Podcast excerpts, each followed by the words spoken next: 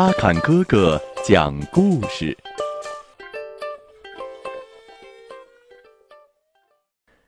小朋友们，你们好，欢迎收听阿坎哥哥讲故事。今天我给大家带来的故事名字叫《野兔和刺猬赛跑》。这故事是这样的：在收获季节的一个星期天的早上。荞麦花开得正盛，阳光明媚，微风和煦地吹拂着田间的草梗，云雀在空中欢唱，蜜蜂在荞麦间嗡嗡地飞来飞去。人们正穿着盛装去教堂做礼拜，万物欢喜，刺猬也不例外。刺猬正双手叉腰。靠门站着，享受着这清晨的和风，悠闲地哼着小曲儿。这首歌和他平时星期天早上唱的歌没有什么两样。他悠闲地半哼半唱着，突然，他想起了要趁自己的女人正给孩子们洗澡的时候，去看看他的萝卜长势如何。这些萝卜其实并不是他的，只是离他家很近，他和他的家人就习以为常的靠吃这些萝卜度日了。他也理所当然的把它当成是自己的了。说干就干，只见他关上身后的门，随即就踏上了去萝卜地的路。他在离家不远的地方绕过了地边仅有的一丛灌木。正准备到地里去时，他看到了为了同样目的出门的野兔，他也想去看看自己的白菜长得怎么样了。刺猬看到野兔时，友好的和他道了声早安，但野兔自以为是位不同寻常的绅士，表现得非常傲慢无礼，连刺猬的问候也不搭理。只是以一种很轻蔑的态度对刺猬说：“你怎么这么一大清早就在地边跑呢？”“我，我在散步呀。”刺猬说。“哼，散步。”野兔微微一笑，“我想你可以用你的腿干点更好的事吧。”刺猬听到这回答，非常气愤。他一切都可以忍受，只有自己的腿不能提，因为大自然给了他一双短短的弯腿。于是，他对野兔说：“哼，你，你以为你的腿比我的腿派上更大的用场吗？”我正是这样认为的，野兔说。这个我们可以验证一下。我打赌，如果我们赛跑，我一定会胜过你。”刺猬说道。“哈哈哈哈真是滑稽！瞧你那对短短的腿。不过我倒很乐意，既然你有这种荒诞的想法，那我们来赌点什么呢？”野兔说道。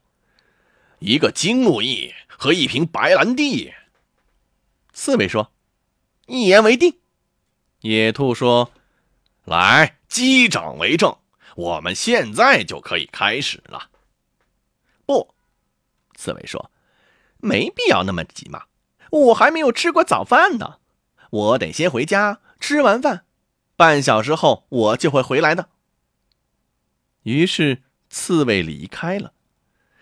野兔对这一切也很满意。在回家的路上，刺猬想：野兔仗着他的腿长，很得意，但我会设法胜过他的。他或许是个人物，但他却是个愚蠢透顶的家伙。他会为他所说的话招报应的。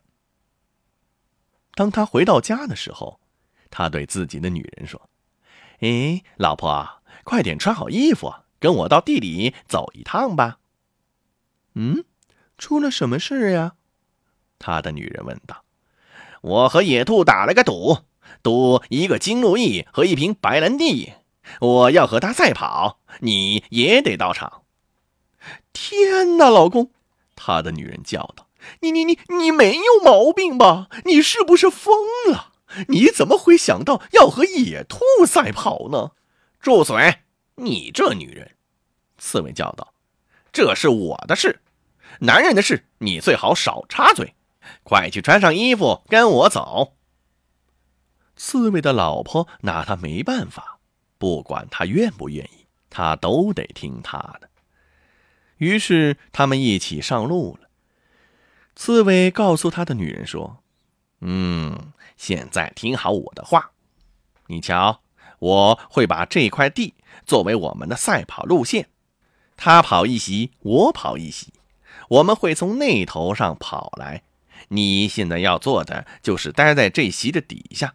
当他到达你身边那席的终点线时，你就对他大叫。”我早就在这里了。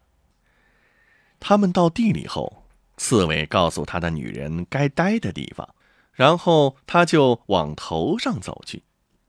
他到头上的时候，野兔已经在那儿了。可以开始了吗？当然，刺猬说：“咱们一起跑吧。”说着，他们就各自在自己的菜席上准备好了。野兔数一、二、三，跑！然后就像一阵风似的冲下了这块地。